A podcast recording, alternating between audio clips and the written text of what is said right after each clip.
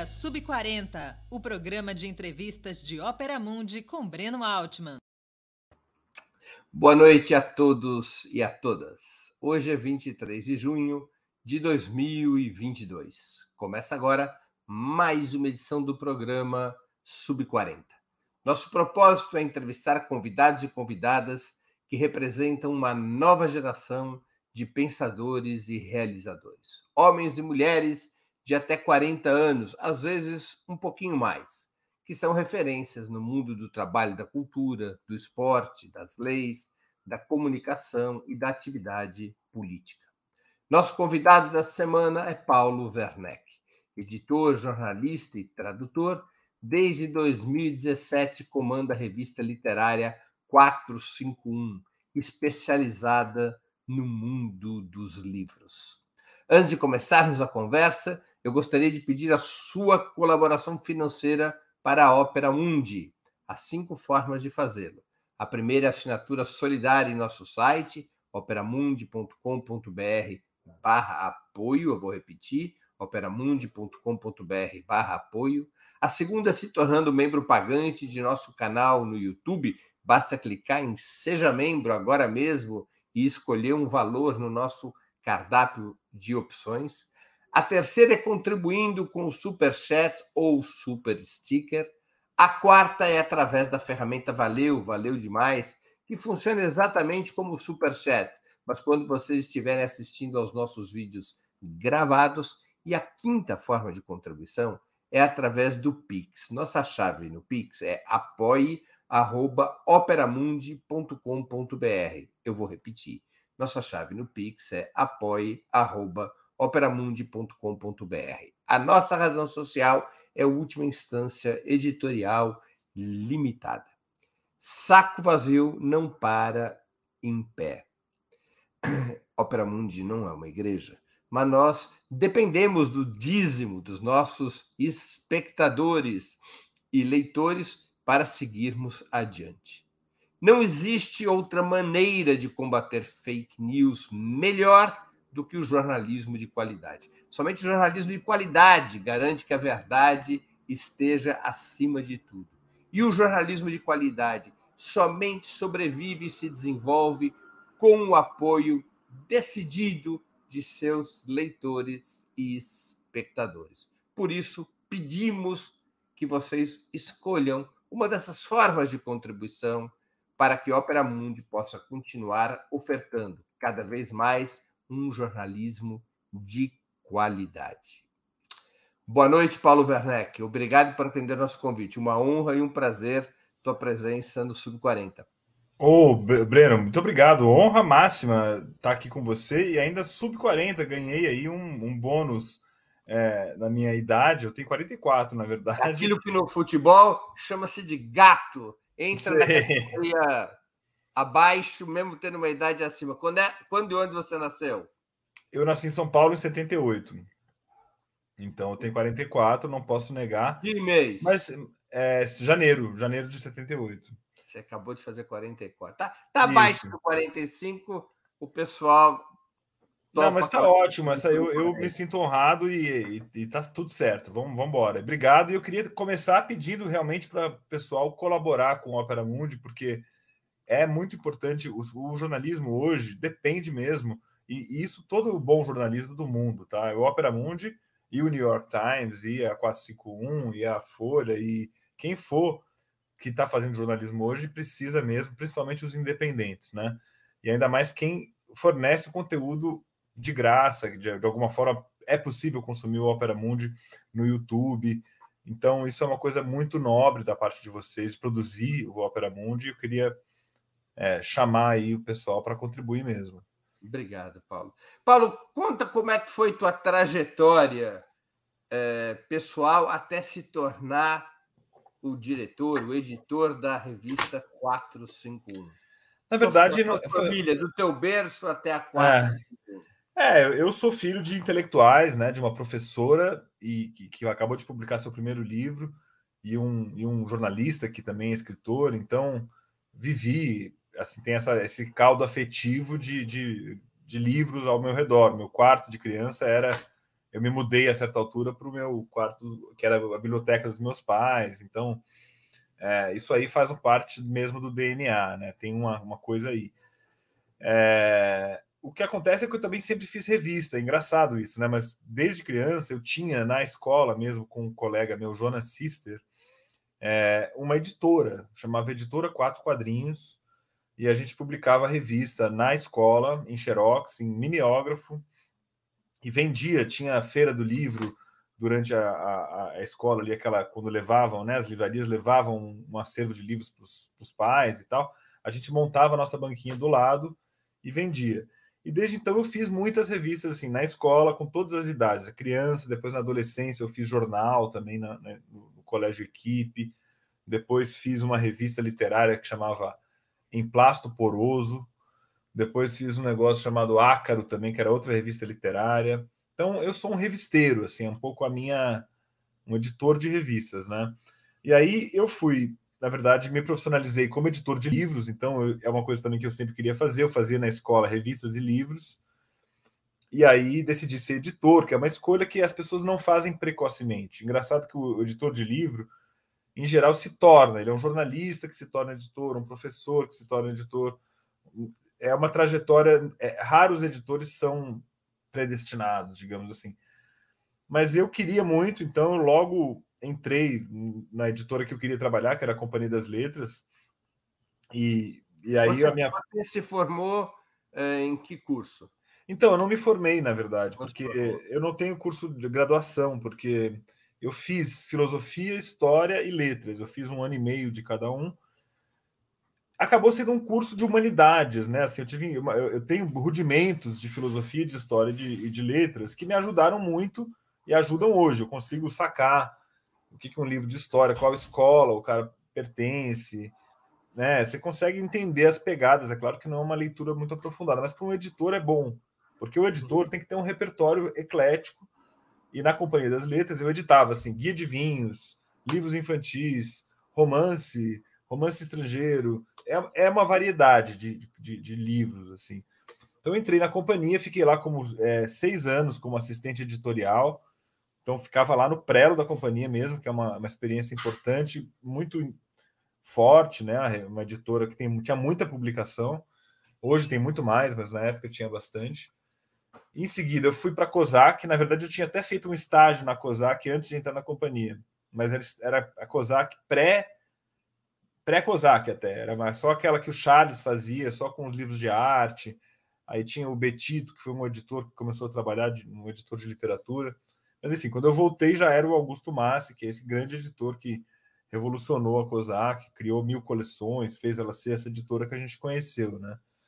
E lá foi a primeira vez que eu fui um editor com esse cargo, né? Porque como eu escolhi desde criança ser editor, mas você também não conquista esse cargo cedo na carreira editorial, você demora a virar um editor. Então, foi na COSAC que eu que virei editor.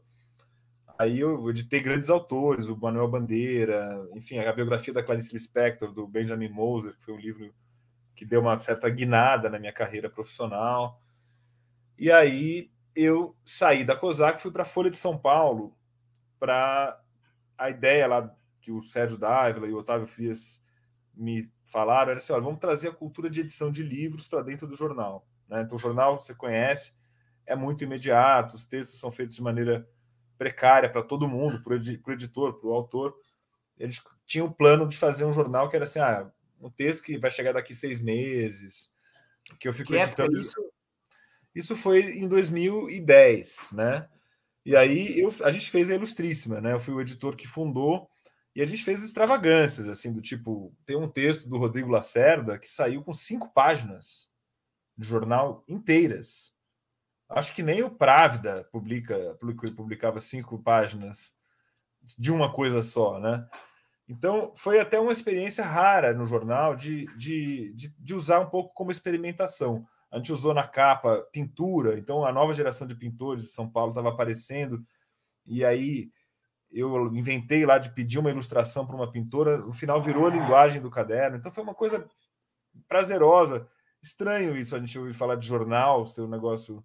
Né? A gente sempre ouve falar das redações como são massacrantes e como são. É uma máquina de moer carne, e eu sei que é, Mas eu também era um ET ali, assim. Um no me... passado, o jornalismo diário teve muito associado à literatura, porque a forma mais convencional de popularização dos livros eram os folhetins, né? Exato, tanto é que esse texto de cinco páginas era um livro que virou um livro do Rodrigo Lacerda. Era umas memórias sobre o avô dele, que era o Carlos, Carlos Lacerda, Lacerda, e tal. Então, é, teve muitas coisas. Isso é uma coisa legal.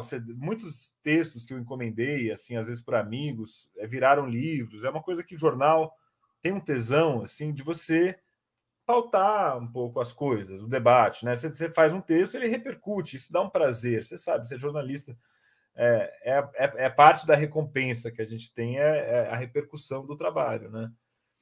E aí a gente fez lá como foi possível. Aí em 2013, em junho de 2013, foi engraçado, porque foi bem nesse momento, teve uma reforma daquelas que tinha no jornal, que aí as editorias semanais foram todas penduradas nas editorias diárias. Então, o editor da Ilustríssima deixou de existir momentaneamente, passou a ser o editor da Ilustrada, comandava os dois eu virei repórter, que eu nunca fui, na verdade. E aí eu fiquei lá, fiz cobrir as manifestações, foi uma cobertura para mim histórica, que eu fiz matérias, capas ilustradas sobre sobre a estética das manifestações, uma coisa bem legal. Foi até muito legal que assim, isso o jornalismo traz, né? A sensação de estar vivendo um momento histórico.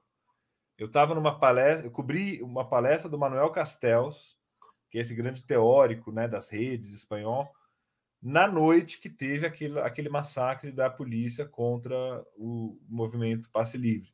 Dia 13 de junho de 2013. E o próprio Manuel Castells falando: olha, é, parecia que ele estava interpretando os fatos que estavam acontecendo ao mesmo tempo na Avenida Paulista, e a gente estava ali na, na, no, no Instituto Tomiotaki, e eu cobrindo, e eu nem sabia, é, era uma. Você tem que ter a agilidade de repórter, de anotar, anotar a fala do cara, escrever depois a matéria é uma adrenalina que eu não estava acostumado.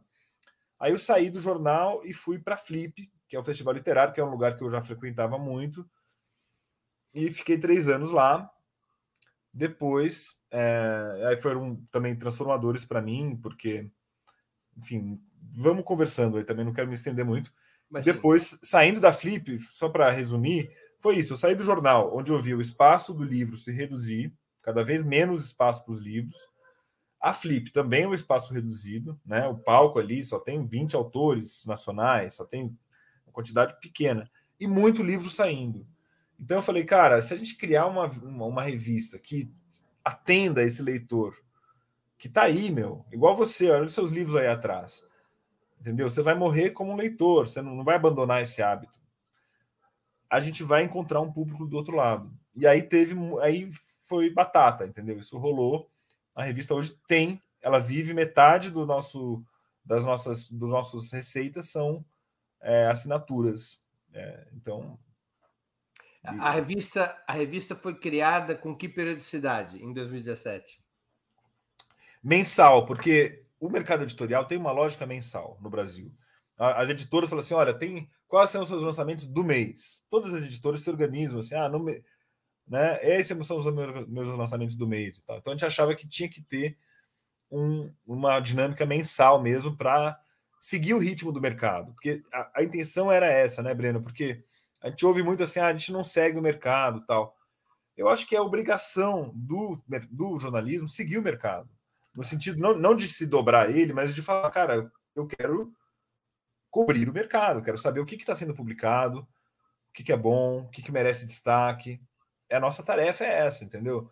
Não é ir à, à margem do mercado, é ir no mercado. Você se inspirou em alguma publicação parecida do Brasil ou do exterior?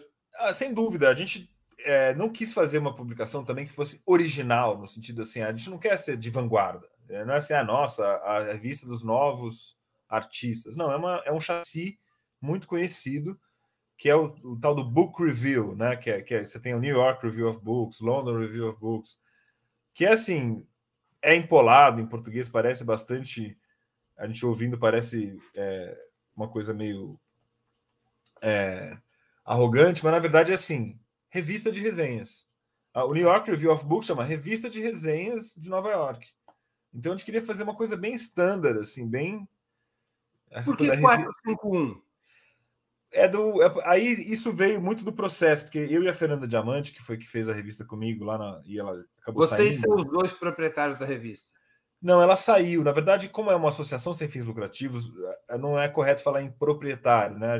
É uma associação, éramos nós dois, ela saiu em 2019. E aí fiquei eu entrou, acabou entrando meu pai, que é jornalista cultural bastante reconhecido. Eu convidei ele na saída dela, falei: "Ah, então vem você". E mas as pessoas falavam: "Mas por que em papel? O papel está acabando". E a gente falava: "Cara, mas o papel está acabando". A gente ouve falar isso, só que gente, eu vejo livros por todos os lados. Né? A, a produção brasileira hoje é 97% impressa. As pessoas, você consome livros digitais, Breno? Eventualmente, né? Quando, você quando, é, quando você viaja, quando você precisa de um livro que só tem lá não sei aonde, você ah, um PDF, mas os seus romances que você lê e tal são impressos, né? Então a gente começou a perceber que essa ideologia do que ah, o livro vai acabar, não sei o quê, é uma ideologia. E, é, e aí tem esse livro que chama Fahrenheit 451, do Ray Bradbury, que virou filme e tal, tem mais de um filme, que imagina um lugar em que o mundo é proibido, em que o livro é proibido, um mundo em que o livro é proibido, e que a polícia, os bombeiros vão lá queimar os livros depois de receber denúncias. Então a gente até falou, cara, é isso, a gente está. Vamos então tá num momento de queima de livros. Até parecia exagerado isso, né? Parecia uma coisa meio alarmista tal. Mas não, aí depois o Trump ganhou, começou a ter perseguição a livros, começou a ter a Bienal de, do Rio de Janeiro, censurou aquele livro Beijo Gay, que tinha entre dois personagens de quadrinhos. Então, infelizmente, o nosso nome tão literário, metafórico, ganhou assim uma, uma realidade muito forte, sabe? Uhum. Então vem daí. O como, é que, é, como é que a 451 se relaciona com o mercado? As editoras ganharam a praxe, eh, mantém a praxe de enviar livros para vocês, vocês têm que fazer a cobertura do mercado. Como é que é a relação? Oh, é uma relação jornalística dentro dos melhores padrões jornalísticos, que significa o quê? Para quem não é jornalista, é a separação igreja e Estado, como a gente disse. Quer dizer, o editorial não pode é, se pautar pelo comercial. Então, a gente tem anúncios de editoras, e nisso essas publicações americanas também têm, e, e elas servem muito para divulgar o livro que acabou de sair, esses anúncios. Tanto que eles não são anúncios persuasivos, no sentido de fazer uma, uma imagem sedutora e dizer compre mais livros da editora X. São assim, ó, acabou de sair esse aqui, esse, esse, esse. O cara põe lá os quadradinhos. São anúncios institucionais, são anúncios promocionais. Informativos até, eu diria que até informativos, entende? Que aí você fala, pô, legal, saiu aqui a biografia do fulano, queria ler. É, é uma coisa para você tomar conhecimento. E a pauta de livros, ela segue o que também qualquer veículo jornalístico faz, que é assim, você tem dicas de pessoas externas, você tem assessores de imprensa que fazem sugestões, você tem assuntos que aparecem na, na, na, no noticiário que você puxa a partir de algum livro. Você tem um trabalho que eu chamo até de investigativo, que a gente tem uma equipe que fica indo atrás das editoras, principalmente as editoras de pequeno porte, que não tem grandes assessorias. A gente precisa escavar lá, ligar lá e falar: Meu, o que, que você está lançando agora esse mês?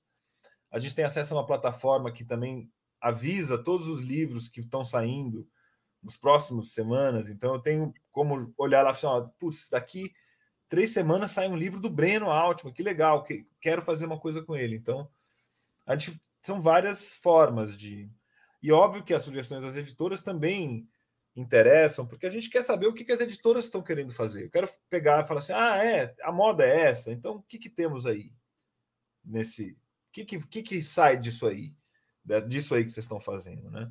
Quais são as implicações culturais desse seu livro aí que você está lançando, né? Vocês adotam algum tipo de critério para proteger diversidade, representação, peso das editoras pequenas, peso das grandes editoras, nacional, internacional, ou é o livro que decide a resenha? Não, é assim, tem que, você tem que ter essa preocupação, todo mundo tem, eu acho, e, mas não é uma coisa de assim, não, não é uma coisa que fica no nível do discurso. Tanto é que a gente, se você abrir a revista, a gente não está com essa. Não fica fazendo esse discurso, não põe isso em primeiro plano, né? Não tem um modelo eu, matemático. Eu, como curador, já, já apanhei bastante, tive, cometi erros graves até de curadoria que me fizeram mudar como curador. Eu não me eu falei, abriram meus olhos, por exemplo, a questão dos autores negros brasileiros que tinham um espaço muito marginalizado e que, como curador da Flip, que é um espaço super nobre, privilegiado, eu acabei apanhando muito e aprendendo que, que, que é, eu não estava enxergando uma parte importante da produção. É, dito isso, é, o que interessa para a gente é pauta boa, entendeu? Como qualquer jornalista, entendeu? Então, não me interessa ficar dando o mesmo livro que todos os jornais estão dando. Isso tinha uma época que, quando eu era editor é, de livro lá atrás, agora eu até voltei a ser editor de livros também. A gente pode falar sobre isso, mas é, lembra quando saía assim, no mesmo, mesmo dia, três matérias dos três jornais, do mesmo livro? E é um saco isso. As quem... editoras gostavam disso. É, os tais embargos, né? Uma coisa que até hoje em dia saiu de moda, mas é, você, como jornalista, você não quer dar o mesmo material que todo mundo está dando, né? Você não quer. Então, ir atrás das editoras independentes é muito bom para a revista, porque eles são ótimos editores, tem Faro, entendeu? Tem, tem editora pequena que encontra os melhores livros, são ali os celeiros de autores, que inclusive depois acabam sendo contratados pelas maiores, aí tem toda essa questão. Mas assim, não só por uma questão de bibliodiversidade, que é o, é o termo que a gente usa no mercado para falar da diversidade das editoras, que é uma, sem dúvida um, uma preocupação central, mas também pelo lado jornalístico, entendeu? A, coleção, a editora Azougue, por exemplo, do Rio de Janeiro, ela tinha a melhor coleção de, de livros de entrevistas do país. Um livro de entrevistas do Tom Jobim. Você, você sabe por qual editora saiu? Pela editora Zog, não foi por outra. Então, a editora independente ela é muito importante para a gente na revista. Tem a editora Tabla, por exemplo, que tem lançado literatura árabe no Brasil. É um papel importantíssimo. Tem um espaço quase fixo na revista. Né? O que, tem representado o governo Bolsonaro para o mercado editorial? Qual é o sentido das políticas que vêm sendo implementadas ou debatidas para o setor? É um terror, porque já, já estava mal, né? as políticas públicas já estavam declinando, né? as compras públicas, por exemplo, os acertos de biblioteca. É, o Brasil, nessa década que passou entre 2010 e 2020, tinha a obrigação legal de ter feito todas as bibliotecas escolares, todas as escolas terem bibliotecas. E isso não, não é verdade, não acontece. Hoje em dia, tipo, 53% das escolas brasileiras têm biblioteca ou sala de leitura. Então, a gente já não cumpriu a lei. A gente não está falando de uma meta da ONU, é assim, é a lei, a lei brasileira, entendeu? Então, já estava mal. O bolsonarismo entrou para atacar a universidade, né, criminalizar a, a, atividade intelectual e perseguir artistas, perseguir é, todo o setor é, cultural, o financiamento cultural, que, por exemplo, a Flip, não só a Flip, mas a Flup, que é o Festival Literário das Periferias, que é, ganhou um prêmio de melhor festival do mundo, teve as verbas cortadas. Então foi um impacto muito grande. Por outro lado, o livro ele é um espaço de resistência e ele é até relativamente barato, entendeu? Você publicar um livro é mais barato, talvez, do que você montar uma peça de teatro. Você pode publicar um livro Isso online. É uma mudança dos últimos 20 anos. Ficou é, muito mais barato produzir um livro. Né? É. Então, hoje em dia, assim, eu acho que o livro se tornou uma, uma, um, um espaço de formulação de respostas. Então, hoje em dia, a crítica ao bolsonarismo, em grande parte, está sendo feita por livros. Né? A gente fez uma feira do livro agora em São Paulo, em outubro, em, em junho aqui. Tinha isso, tinha três livros que eram isso, é, tentando pegar o bolsonarismo à unha, falando, ó, e aí, cara, o que está acontecendo com a gente? Então, eu acho que o livro, assim, a produção editorial sobre o bolsonarismo, se alguém pegar e estudar isso na universidade, vai ver que foi um um puta de um, de, um, de um movimento cultural mesmo de resposta. Eu acho que à altura daquilo que, por exemplo, na, na Alemanha aconteceu com o nazismo. Espero que. Porque a, a, Alemanha, o nazismo interpelou os intelectuais alemães. Né? Você não, não dava para você ser um professor de literatura, né? Igual qualquer outro, qualquer lugar. Não, se está acontecendo isso, cara, tem que reagir. E acho que as pessoas estão fazendo. O Paulo Roberto Pires, que é colunista da revista, foi um cara que alertou sobre isso. Aí ele escreveu uma coluna, chegou a ser demitido né, da época, da revista Época. Aí ele foi é, entrou na 451 e a gente agora publicou um livro dele, chama Diante do Fascismo, que é justamente reúne essas colunas sobre o, a chegada da extrema direita, né? Que é um pesadelo que, que aconteceu, né? Então, agora o Brasil é, é para trás ainda do governo Bolsonaro, o Brasil te, expressa é, tem um número bastante baixo de livros vendidos por ano. Aumentou uhum. muito o número de lançamentos, mas o número de exemplares é ainda baixo. O Brasil uhum. vendeu em 2021 55 milhões de exemplares para uma população adulta que, portanto, com idade de leitura, é? que é o uhum. critério que é usado, uma população adulta da ordem de 180 milhões de pessoas. Uhum. É, nós não temos no Brasil não se lê meio livro por ano por habitante. Quais que você acha que são as razões principais? É o preço do livro? É o hábito da leitura? É a desorganização do sistema escolar? Por que no Brasil se lê tão pouco, ou pelo menos se compra tão poucos livros? Ó, oh, assim, é, é, tentador dizer que é o preço do livro, porque eu sei que o livro não está barato. Por outro lado, as pessoas não discutem o preço de um hambúrguer, entende? Hoje em dia você vai num, numa hamburgueria bacana, que muitas vezes está ocupando o imóvel que era de uma livraria, e, e, custa 60 reais uma refeição com. E tudo bem, as pessoas pagam, mas aí se, se, o livro custa 60 reais, é muito caro. E o livro, sendo que o livro tem anos de vida útil, né? Ele pode ser trans, transmitido por.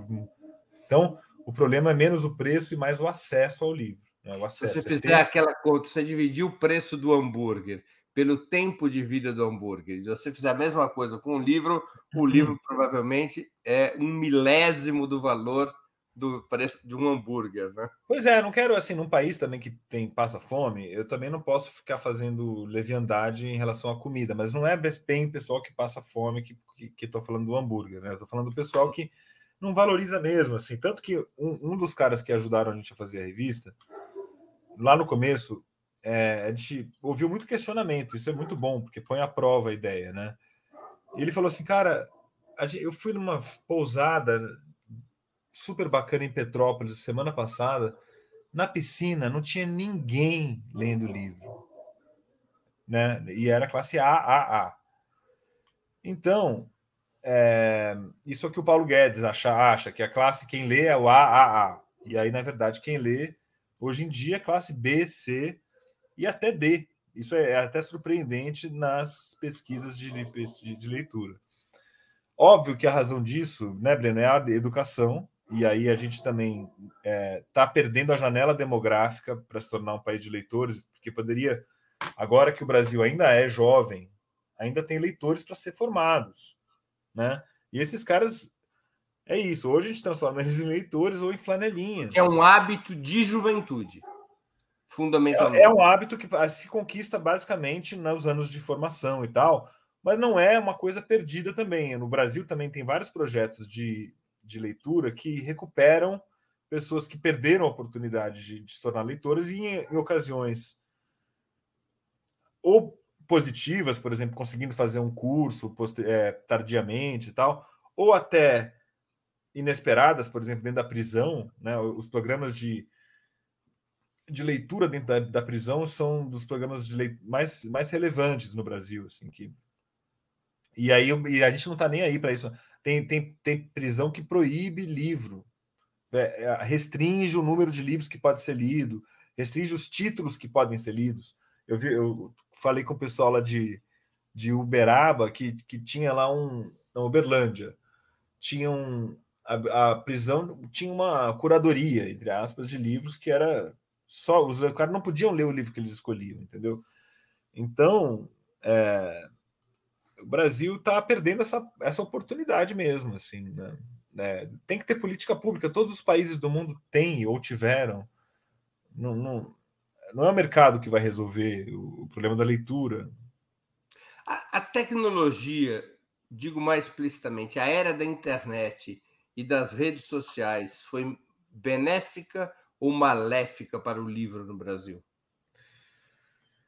É difícil, né? Porque, por um lado, eu acho que hoje os jovens se comunicam por escrito muito mais do que eu, eu me comunicava com meus amigos, por exemplo, na, né? Eu só fui me falar, comunicar por escrito com meus amigos quando eu fui morar fora do país, mandava carta e tal, era o que tinha. E eu até fico em dúvida se essa janela vai, vai se fechar, porque hoje em dia também o pessoal está usando muito ditado, né? E essas tecnologias de assistência de voz talvez eliminem essa, essa pequena leitura escrita que os celulares proporcionam, né? É... Eu não sei dizer, Breno, porque também eu acho que o mundo digital traz muito, muitos benefícios ao livro, né? Por exemplo, o acesso ao livro, ele, sem dúvida, né? A Amazon é, é impressionante o que eles conseguem fazer para o bem e para o mal, até. É... A própria feitura do livro, hoje em dia você editar um livro com, com, com a internet é uma coisa maravilhosa. Você, você imagina o que, que era em 1980. Você tinha que arrumar um dicionário. Eu imagino. Que era um dicionário, não sei do que, que só tem na universidade, não sei da onde. Você tem que ter um amigo que mora lá, que olha para você, que faz um favor.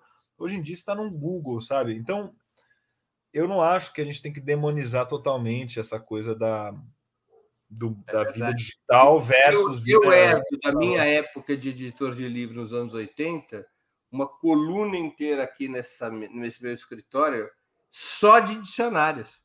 É, eu também sou desses eu não consigo me, desfazer dos meus. Eu tenho aqui ainda, eu, eu tive que fazer uma, um desbaste na minha biblioteca e não consegui mandar nenhum dicionário para fora, porque até tem alguns que não tem mais no digital, né? É. Aquele, por exemplo, de sinônimos Maravilhoso. Exatamente nisso. Será aquele dos uruguais. De... Não, e tem um de ideias afins, você conhece, que é Francisco sim. Azevedo, que é o que o Chico Buarque... um outro usa... dicionário, dicionário de falsos amigos. Ah, sim. os problemas de tradução entre espanhol e português. Dicionário de palavrão, dicionário...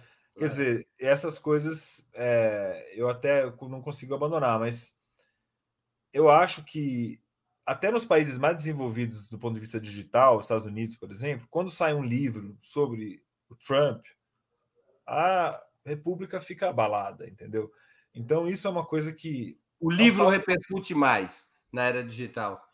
O livro hoje alimenta Netflix, alimenta podcast, alimenta noticiário político, alimenta quer dizer, o livro não. A, a força dele como objeto cultural não está perdida, ela às vezes fica oculta. Você não sabe que você viu a série que era do livro tal, mas tem um livro atrás de, por trás, entendeu? É, às vezes você tem uma questão é, de uma, é, o livro ficar apagado, o autor. As pessoas, as pessoas transita, transitaram ou estão transitando do livro físico para o livro digital? Ninguém está transitando muito do livro físico para o digital, né? É, tanto é que um dos maiores equívocos que tem hoje em dia, quando você fala assim, ah, vamos mandar tablets lá para as escolas do Maranhão. Primeiro que não tem nem internet, né? Então não dá para você nem fazer isso. Segundo que o tablet quebra, não sei o que, o custo do tablet é alto também. A gente não conta. Terceiro que a experiência é sensível de mexer com livro. Uma criança ter um livro ilustrado que abre, que tem sabe, que tem cores, tem cheiro, você tem. Isso não é, não dá para substituir por nada, não tem jeito, entendeu?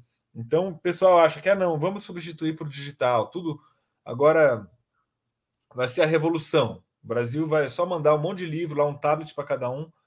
Não, precisa do livro impresso. Nos, você acha que na França ou no Japão as pessoas, as crianças deixam de ter livros impressos? Você acha que está todo mundo no digital lá? Não está. Não tá.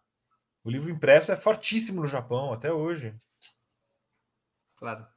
O Brasil viveu nos anos Lula e Dilma uma forte expansão do ensino superior, uhum. mais que dobrou o número de estudantes matriculados em instituições universitárias. Mas o crescimento do mercado editorial ele foi apenas moderado. A leitura uhum. não está diretamente associada à educação? Eu acho, eu não sei se você, eu não sei se eu concordo com a sua afirmação, se eu entendi ela bem, mas é que assim, é, eu acho que a gera, essa, esse, esse pessoal que entrou na universidade hoje está na lista de mais vendidos. É, essa geração de intelectuais negros que tem no Brasil não, hoje. Não, não, deixa eu explicar melhor a pergunta. Então, ah, teve um. Tá, desculpa, aqui eu não sei se. Não, não, é assim. É que dobrou o número de estudantes matriculados no ensino superior. Uhum. Portanto, aumentou a escolarização superior do país. Certo. O número de exemplares vendidos não acompanhou essa expansão.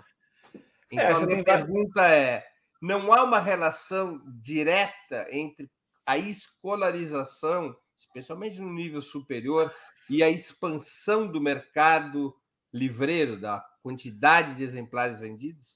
Então, eu acho que tem uma questão aí que é uma coisa muito pouco falada e, e até polêmica, que é a cultura do PDF, entendeu? E hoje você tem é, até meus filhos estudam num colégio que tem um coletivo antirracista e eles têm um clube de leitura. Eles recomendam, então eles só leem autoras negras.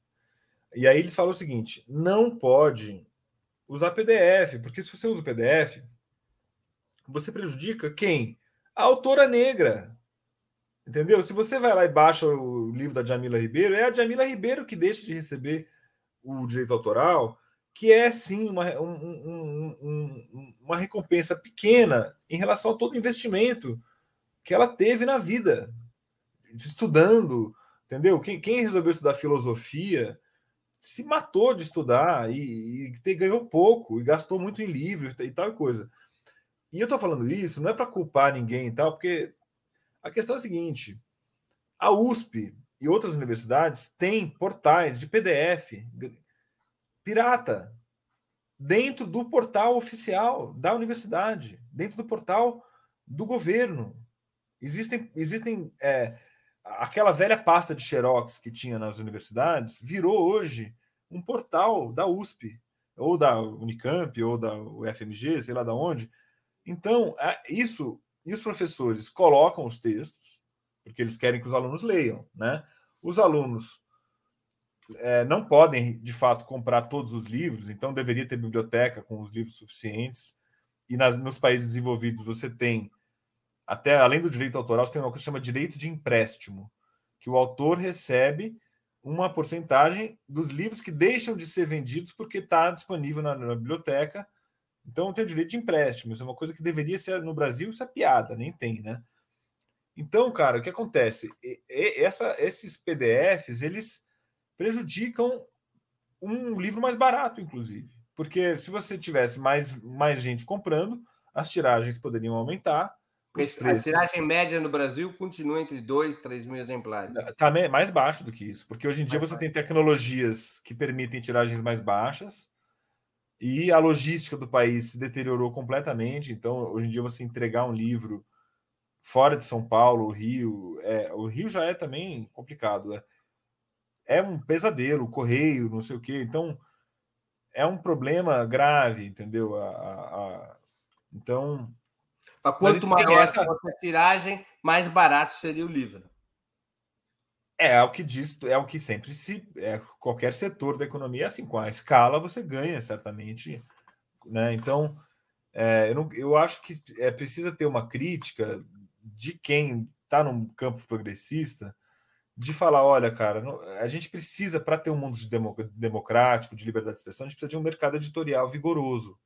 Entendeu? Porque senão não. Como é que é? Que país que tem democracia que tem que não tem editoras boas? Não existe. Então, e aí como é que a gente faz a nossa parte? Comprando livro, ou então defendendo a, biblioteca, a, a política pública, né? se envolvendo nisso. Isso foi legal na campanha do imposto do livro, que eu acho que a sociedade entrou. Mas agora tem que continuar. O Paulo Guedes tentou taxar o livro. É, exato. Ali você teve uma reação. Você, você pega motorista de Uber hoje que é contra o imposto do livro. Então, é, é uma, é uma campanha que se popularizou até, né? Mas, mas, mas outros desafios estão colocados, por exemplo, as livrarias de rua, o preço do papel, você a biblioteca pública, é, mil, mil e o espaço também no, no, mundo privado, né? Eu falei da pousada, mas assim, grande parte da responsabilidade a gente cobra do Estado, mas também é da, da, da, dos entes privados. As empresas deviam fazer clubes do livro internos. Você entende? Você devia ter um clube da Unilever, sei lá se tem, desculpa se eu estou falando, mas você, as empresas deviam com, é, comprar a causa da leitura, sabe? Internamente, dar livro para o funcionário, ter o livro do mês para todo mundo. Isso, isso não tem aqui, entendeu?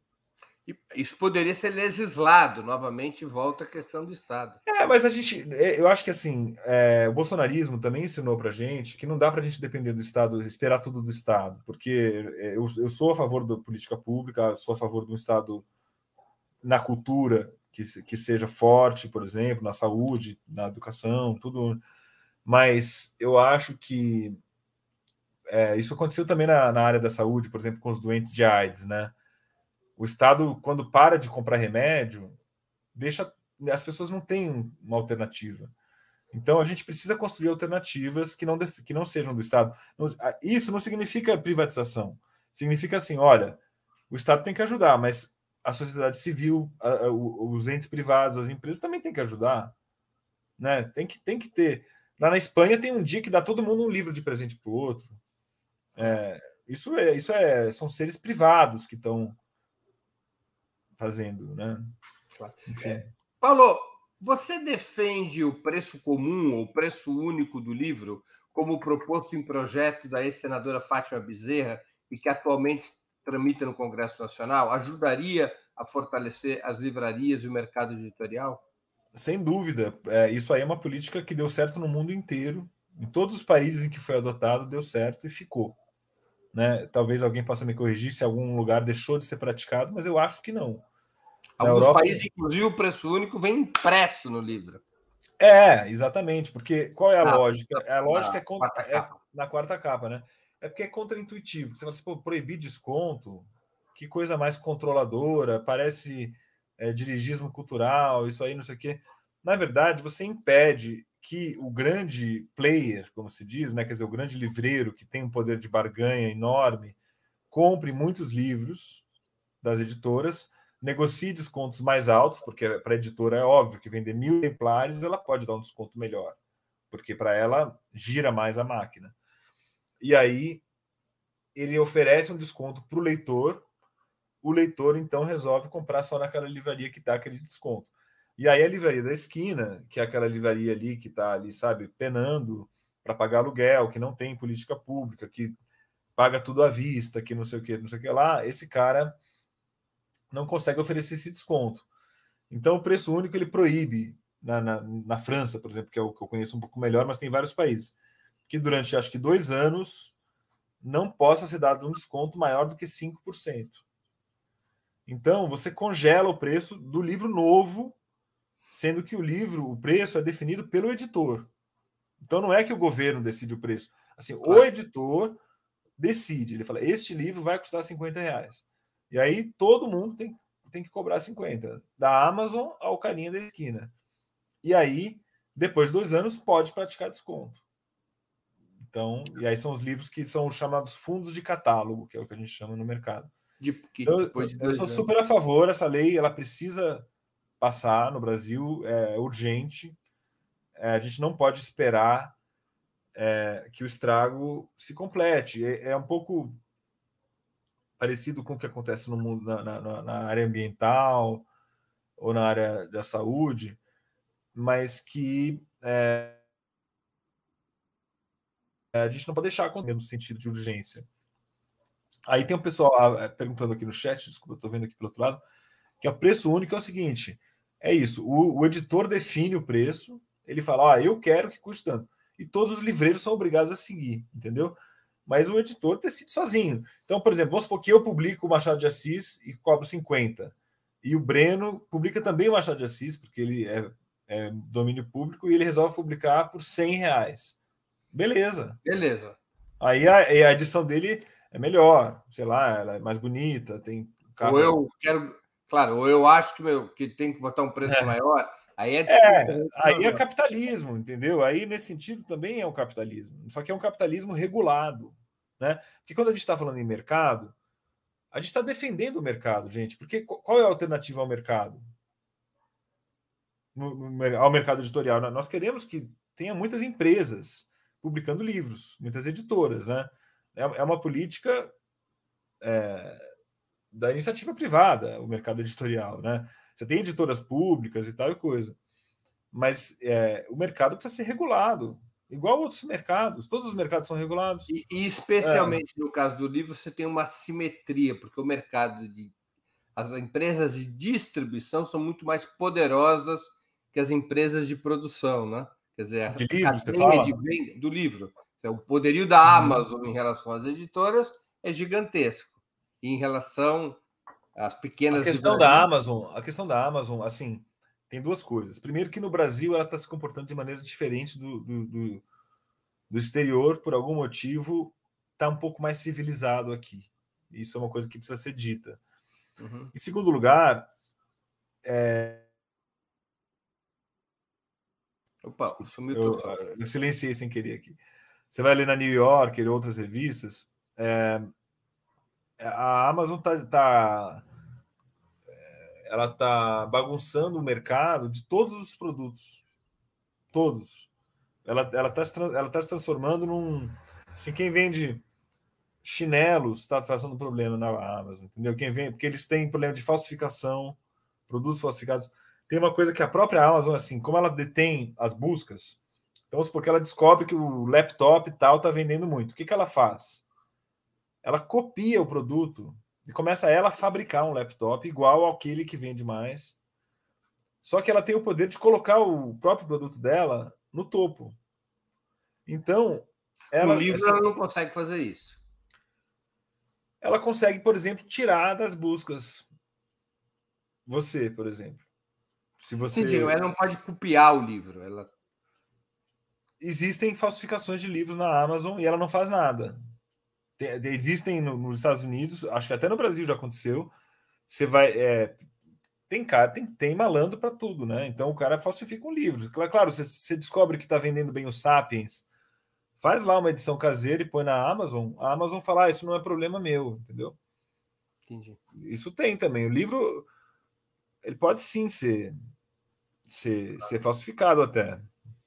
De, depois da crise das mega stores, da crise das livrarias Saraiva e Cultura, agravadas uhum. pela entrada da Amazon no Brasil, foram abertas lojas de rua, lojas novas de rua. E certo. alguns falam até em renascimento do setor livreiro, uhum. como livrarias de bairro. Você concorda com esse balanço? Eu, eu acho assim: por um lado, tem um vácuo que está sendo preenchido, né? As pessoas que iam na cultura, tipo, todos os meus amigos, os escritores, conhecidos, isso aqui, iam lá tomar café e acabavam comprando livro, fazer lançamento lá. Eles estão indo em outro lugar, então é normal que algumas livrarias ocupem isso. Mas eu acho que tem uma coisa muito especial acontecendo, particularmente em São Paulo. Aí eu, eu posso estar é, cego em relação a outras cidades, porque também tenho viajado pouco por causa da pandemia e tal.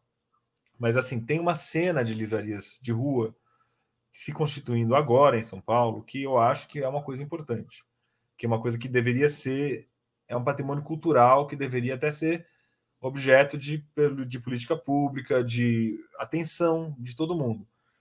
Então são várias livrarias de vários perfis, no, nos quais a curadoria é o que importa e não o desconto e tal. E é, é uma coisa que, que, que, que precisa ser notada. Assim, é, um movimento, é. São livrarias genéricas ou livrarias especializadas em certos temas? Eu, as mais legais, as que dão mais certo, são as que se especializam de alguma forma. Né? Então, por exemplo, a Gato Sem Rabo é uma livraria que tem. É uma curadoria só de mulheres. Só entra livro de mulher lá é um sucesso, um sucesso total. Uma, ali embaixo da, do Minhocão, um lugar inóspito, inclusive, dificilmente uma livraria mais comercial abriria uma, abriria uma loja lá. E é uma das livrarias mais curtidas da internet, e com vários eventos, bomba, um monte de gente, tal, ali, gato sem rabo.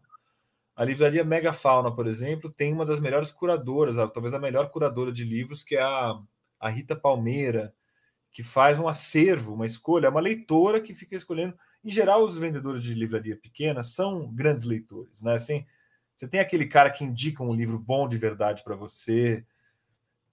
É, então você tem essa a Mega Farm, você tem a Mandarina, você tem a Livraria da Tarde, você tem a livraria de quadrinhos, a Monstra, que é incrível, que, que vende.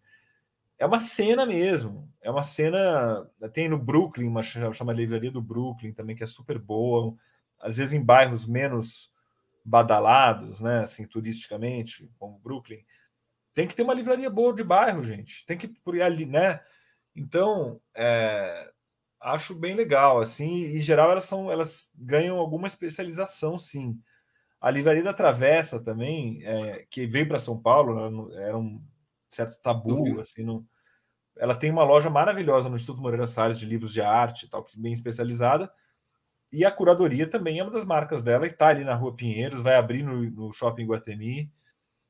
Então, eu acho que sim, virou essa livraria que, igual um pouco, entre aspas, parisiense, que é assim, é uma livraria que reflete uma personalidade de um do dono, né? Reflete a personalidade daquele livreiro que é um cara, em geral, também que nem um jornalista, que nem eu, assim, um cara sem uma formação muito sólida, que é um grande leitor, que gosta de ler, gosta de ler de tudo, que precisa se virar, que precisa ganhar a vida com livro as livrarias de rua são assim, sabe?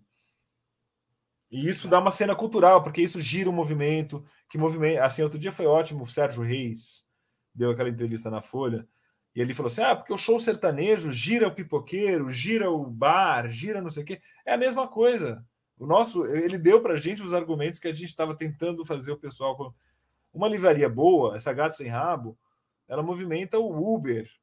Entende? O cara vai lá fazer o lançamento, movimenta o garçom do, que faz a empadinha, movimenta o restaurante do lado, que o cara vai almoçar depois. Então cria, uma, cria um movimento de bairro. Por isso que a França preserva. Porque ela sabe que você cria uma cultura local. Entende? Que, é, que, que em torno da livraria você atrai pessoas da cidade toda, que vão ali para um lançamento, para uma contação de histórias, para tomar um café, para ver um amigo. Não é só a venda do livro que importa. Paulo, eventos como Bienal do Livro, Feira da USP, Primavera dos Livros, Salão do Livro Político, a feira que vocês mesmos uhum. organizaram no Paquembu, ajudam a expandir o acesso à literatura? Olha, não, não, não podemos pôr isso nas costas deles. Não dá para falar assim, ah, agora o Salão do Livro Político tem que formar leitores. Né? Não é. é essa, é, essa função é do Estado, sim, aí na educação primária e tudo mais. Mas você, eu tenho certeza que você ter na sua cidade ou no seu bairro um evento literário acontecendo e não nada, ou então não uma outra coisa inútil, um, uma coisa. Não quero ser depreciativo com nenhuma manifestação cultural, mas quando você tem um evento desse, o livro, o assunto o livro ocupa o espaço da, da cabeça das pessoas durante uma semana, entendeu? Nós estamos qual assunto seria no lugar desse? Qual, que, do que estariam falando se não fosse da Bienal, ou do Salão do ah. Livro Político, ou da Feira. Então a gente é uma, é uma ocupação do. Não do, tem um efeito de formação, mas tem um efeito de marketing. Eu acho que talvez tenha um efeito de formação, mas tem que ser muito de longo prazo. Então, por exemplo, você falou da Feira do Livro que a gente organizou. A inspiração é da Feira de, de, de Lisboa ou de Porto Alegre, etc. Em Porto Alegre, quem é gaúcho se formou indo na Feira do Livro. Eu, todos os meus amigos gaúchos falavam: Ah, que legal, eu era criança, eu ia. Todo mundo. Então, isso é um leitor que se formou sim nesse lugar. Mas aí levou, levou quantos anos? Levou uma geração, né? 30 anos para poder um carinha falar: Ah, eu me lembro, quando eu tinha quatro anos eu ia lá na Feira do Livro. Um cara de 30 anos falar isso, essa feira tem que existir ao longo de 25 anos, né? É. Então, essa, é, é esse tempo. E daqui 25 anos, o Brasil já vai estar um país mais velho.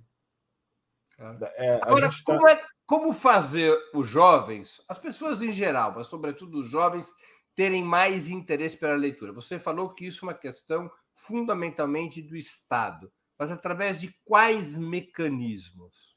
Eu acho que tem que ter espaços adequados de leitura. Então, você vai, por exemplo, na, na, nos países onde a leitura é forte, A biblioteca é um lugar gostoso. Tem puff, tem mil, tem internet boa, tem, é, sabe, os livros são expostos de maneira amigável, gostosa, não, não sacralizada, né?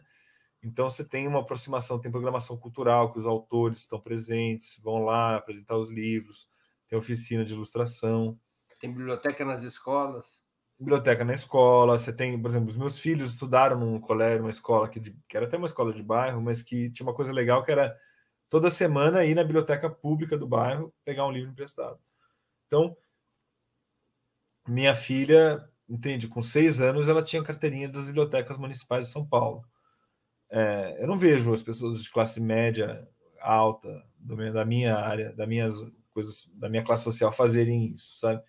Então, eu acho que é, precisa ter, assim, o livro ter mais destaque. Por exemplo, eu fui na França num, um dia fazer um evento e estava no hotel vendo TV de manhã. Aí, um jornal da, da, da manhã era assim: livro do dia todo dia o, o, o, apresentador indica um livro. Todo dia. Você imagina se o Jornal Nacional tivesse isso? Por que, que não tem? Eles poderiam. O William Bonner, com todo o poder dele, podia puxar um livro todo dia e falar assim: olha só, gente, hoje. Você sabe falando... quem que faz isso todos os dias e é presidente de um país relativamente importante? Nicolás hum. Maduro, presidente da Venezuela. Todo dia ele diz o livro do dia. Pois é. Rede aí... nacional. O país inteiro fica sabendo qual é o livro que ele está sugerindo aquele dia. Pois é, o Obama tinha também uma lista de livros que ele lia no, no verão. Quer dizer, eh, são exemplos, certamente, dos presidentes, mas eu acho também que a, eh, os, tipo, os meios de comunicação também têm essa obrigação. Né? Assim, a Globo tem a obrigação de pôr na tela o livro, mas pôr mais, eu acho. Uhum. Você tá, está envolvido na criação do arranjo produtivo local do livro em São Paulo. O que, que é isso? Olha, isso é uma política pública que eu tomei conhecimento, é uma política pública do governo do estado de São Paulo, que são que na verdade existe em vários países já, não é uma coisa inventada aqui. O arranjo produtivo local, o que, que significa? É um agregado de empresas de um mesmo setor que se une para resolver um problema em comum. Então, por exemplo, os produtores de mel estão com problema, sei lá do que, da morte de abelhas. Então, eles têm que se unir. Ou então da, do, do, do, custo da embalagem, ou então do sei lá o que. Então, eu soube desse negócio do política, do, do, do APL, a, a, arranjo produtivo, produtivo local. Constatei que não existe isso no, no mundo do livro aqui no estado de São Paulo. Quer dizer, a gente tem ó, várias organizações importantes mas que ah, eu prefiro o Maduro. Eu também não estou fazendo juízo de valor, não. Eu, queria, eu, eu falei do Obama, mas eu acho que é, isso deveria. O Lula mesmo, né, gente? O Lula, é, na cadeia, deu um exemplo de leitura. Né? Ele leu vários livros e ele até outro dia deu uma entrevista e falou assim: Ah, eu, eu consegui enfrentar a prisão porque eu li muito. É até um, uma boa dica, né? É, então não, também não estava fazendo juízo de valor, não. Eu queria só dizer que presidentes lendo é ótimo, claro. sempre vai ser bom. Mas onde a gente estava, a do arranjo produtivo. Isso. Aí, é, então a gente entrou nesse edital, a gente se inscreveu à Associação 451, porque isso a gente não falou. Nossa pessoa jurídica não é uma editora. Eu falei muito das editoras, é, é, empresa privada, mas a gente não é empresa privada. A gente é uma associação é, sem fins lucrativos voltada para difusão do livro na sociedade brasileira. Eu quero, o meu papel é falar assim, olha, qual o problema que você tem para discutir? Ah, tem um livro sobre isso. Vamos, vamos usar um livro? Vamos partir de um livro? Vamos, vamos, vamos, vamos para o livro para ver, encontrar a solução? Então, a gente, como a, a Associação 451, falou, cara, a gente poderia sim ser essa chama entidade gestora, o nome técnico, de organizar essa conversa, sem prejuízo da, das entidades que já existem, mas sem ser uma entidade patronal, nem uma entidade de nenhuma natureza, a gente está assim, olha, como que eu posso ajudar a abrir, abrir mais livrarias no estado de São Paulo, por exemplo? Como é que eu consigo fazer que tenha mais pontos comerciais? Não é só biblioteca, é livraria, porque também importa a livraria. Não é só. A gente pensa nas bibliotecas, e sem dúvida, a biblioteca é fundamental. Mas a livraria também tem um papel importante de, de, de, de, criação de vida literária e tal. Então a gente, a gente pleiteou isso, a gente faz parte de um grupo que é muito legal, muito fértil, chamado Juntos pelo Livro, que, que é um grupo não formalizado, assim, é um grupo de WhatsApp que, que tem se unido muito. Então é bem esse espírito assim, o que, que a gente está. A gente está junto. O que eu vou fazer para resolver o problema das embalagens, que custa caro para caramba, por exemplo? Ah, vamos, como é que eu posso fazer o negócio do imposto do livro? Ou então de fomentar as feiras? Ou de. Né? Então foi isso aí. A gente está começando esse trabalho. É o arranjo junto, produtivo local do livro. Do livro em São Paulo. Aí a gente está é, com vários editores já é, juntos, trabalhando juntos e pensando em questões técnicas, são gargalos do mercado, não, é? não são questões abstratas. É assim, tipo, meu, o que, que eu faço para conseguir resolver o problema do frete? Né? É, é, é, isso aí, a consignação, sei lá, problemas técnicos. Paulo, o que, que você espera de um novo governo? É possível que um, uhum. um importante leitor, o ex-presidente uhum. Lula, volte ao comando do país. O que, que você, você espera de um novo governo no que diz respeito às políticas para o livro? Olha, isso é uma grande discussão que está acontecendo agora, no, até no meio do livro, porque a, a, a, grande questão é: nós vamos voltar ao que existia antes? Ou, ou, isso não é mais possível? Né? Isso é uma grande dúvida que paira, eu acho, sobre todo mundo que está querendo que o Brasil mude. Né? É, esse, é, é uma volta, essa volta pode ser um, uma frustração, assim, porque não vai ter o Brasil o bolsonarismo é um dado da realidade, né? Ele vai continuar por aí. É, então eu espero um, um, governo que compre a briga do livro, a briga econômica do livro, inclusive, assim, que fomente o livro, facilite a produção, a circulação, que coloque o livro em destaque, que dê prêmios literários para os escritores, que premie as melhores livrarias de rua, que dê entende? Que tenha um presidente que vai na, no evento literário, entendeu? Que vai visitar a livraria, que isso faça parte do, do, da rotina do presidente, por exemplo, e não só simbolicamente, mas também desse ponto de vista que eu falei, econômico. Combata, por exemplo, monopólios, né? O, o livro sofre hoje em dia uma escassez de papel que é atribuída a uma questão de, de, de, de monopólio. Então, é, o governo tem poder para é, combater monopólios, né? Ou para fomentar monopólios. Então, essa é grande dúvida que a gente espera que não seja, por exemplo, uma política de campeões nacionais em que favoreceria monopolistas, por exemplo. Isso, isso eu, eu penso assim: a Livraria Cultura, por exemplo, recebeu muita verba de, de BNDES. Não sei se foi uma política adequada. Não sei se é isso que tem que acontecer. Não sei se a gente. É, acho que a, a tem, tem, que ter tem que ter um tem que pensar em coisas novas eu acho sabe? E acho que tem muita gente aí no governo que espero que seja eleito faça para para isso acontecer tá? Eu tô, já já tô me antecipando e cobrando criticamente o futuro governo. É, porque eu acho que é isso que vai acontecer. Nós o que vai acontecer? Nós vamos ter um governo novo eu espero e, e nós vamos ter que cobrar esse governo que, que, que compre mesmo a, a, a luta do livro eu não sei se vai chegar de mão. é um slogan do Lula, né? Ao invés de arma, o livro. Ele mas isso tem, mas isso tem que ser mais do que um slogan, né? Isso, claro. isso a gente já tem que, que, que, começar a cobrar. Assim, tem que ser uma dotação orçamentária, eu diria até. Não estou falando aqui para é, questão de, de corporativismo, gente. Eu estou falando para que o, o ler é igual fazer conta. A gente quer que os brasileiros não saibam fazer contas que sejam, né? A gente não quer. Então, é esse o ponto. Isso que eu acho que as pessoas não percebem, que a leitura não é um hobby, entendeu? Ou uma coisa que saiu de moda, uma coisa assim. Ela é uma. A leitura é, um, é uma habilidade mínima para você ser um sujeito na vida moderna hoje. Você tem que ter essa habilidade. Não, senão você, é, você é roubado no troco. Paulo, a gente está chegando no final da entrevista e eu vou te uhum. fazer aqui as perguntas ping-pong que são características desse programa. Tá. Bora lá. Prato Vamos imperdível. Lá. Eu gosto de queijo. Sou um grande consumidor, queijo da canastra, queijos brasileiros, de todos os lugares, assim. Bacana, é a típica família mineira. Cerveja, cachaça ou vinho? O meu, o meu tipo sanguíneo é Malbec. Esporte favorito? Eu, eu sou da caminhada. Eu gosto de, eu gosto de, de tentar colocar na minha, na minha rotina e, por exemplo, eu vou para análise a pé. É uma coisa, tento caminhar, inserir a caminhada no dia a dia. Time de futebol? Brasil 82.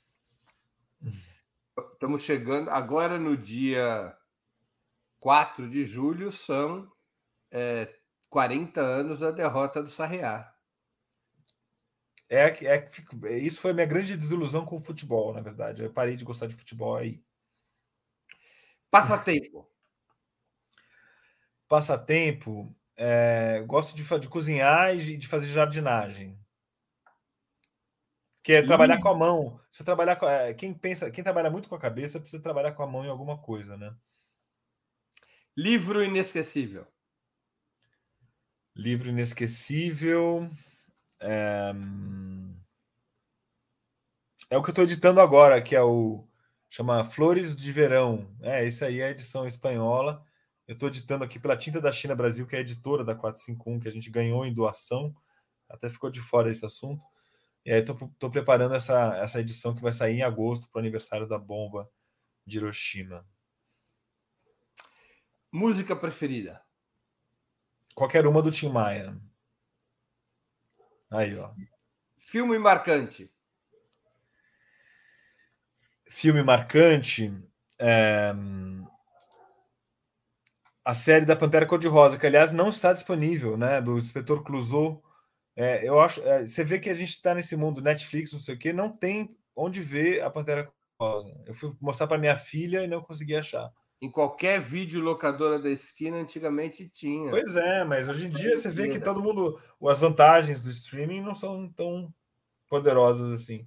Ídolo político. Olha, o meu avô foi um ambientalista, um cara que. O Hugo Werneck, esse aí.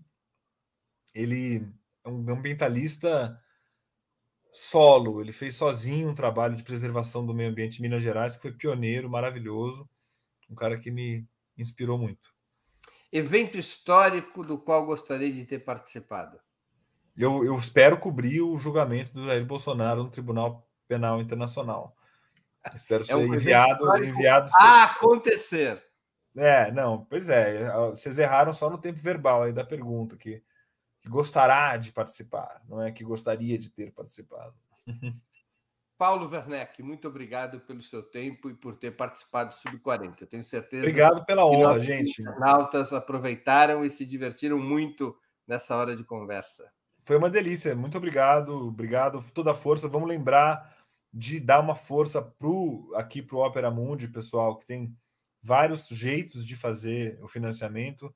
Você quer falar aí, Breno? Não, não, tá, já está anunciado isso. Então vamos lá, faz um pix, pessoal. Muito obrigado pela pela oportunidade e estamos juntos. Muito obrigado. Boa sorte, Paulo. Valeu. abração. Obrigado. Eu queria também agradecer a audiência, especialmente aqueles que puderam fazer contribuições financeiras ao nosso site e ao canal de Ópera Mundi no YouTube. Sem vocês, nosso trabalho não seria possível e não faria sentido. Um abraço a todos e a todas. Para assistir novamente esse programa, se inscreva no canal do Opera Mundi no YouTube. Curta e compartilhe nossos vídeos. Deixe seus comentários. O jornalismo de Opera Mundi é mantido com o seu apoio. Faça uma assinatura solidária em www.operamundi.com.br. Com um pequeno valor mensal, você nos ajuda no desenvolvimento de um jornalismo independente e de qualidade. Obrigado pela audiência e até a próxima.